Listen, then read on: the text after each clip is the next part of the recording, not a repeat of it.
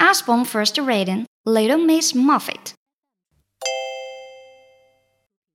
Little Miss Muffet sat on the top eating her curds and wee. Along came the spider, who dropped down beside her and frightened Miss Muffet away. Help! cried Miss Muffet. She ran from her top and into the woods down below.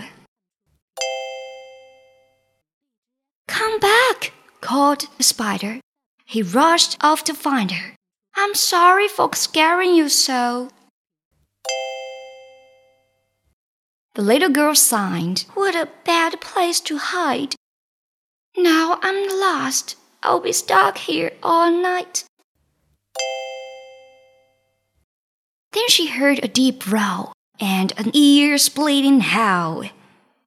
They gave poor little Muffet a fright. A big wolf jumped out. He said with a shout, It's time for my dinner, my dear. I'll have little girl pie. Put her down, came a cry. Don't worry, Sap Spider is here. The wolf gave a smile. I do like your style, but what can you do against me? I'll show you, said Sap. He spun a strong web and tied the bad wolf to a tree. Miss Muffet said, Sap, what a wonderful web! Now let's go. So Sap showed her the way.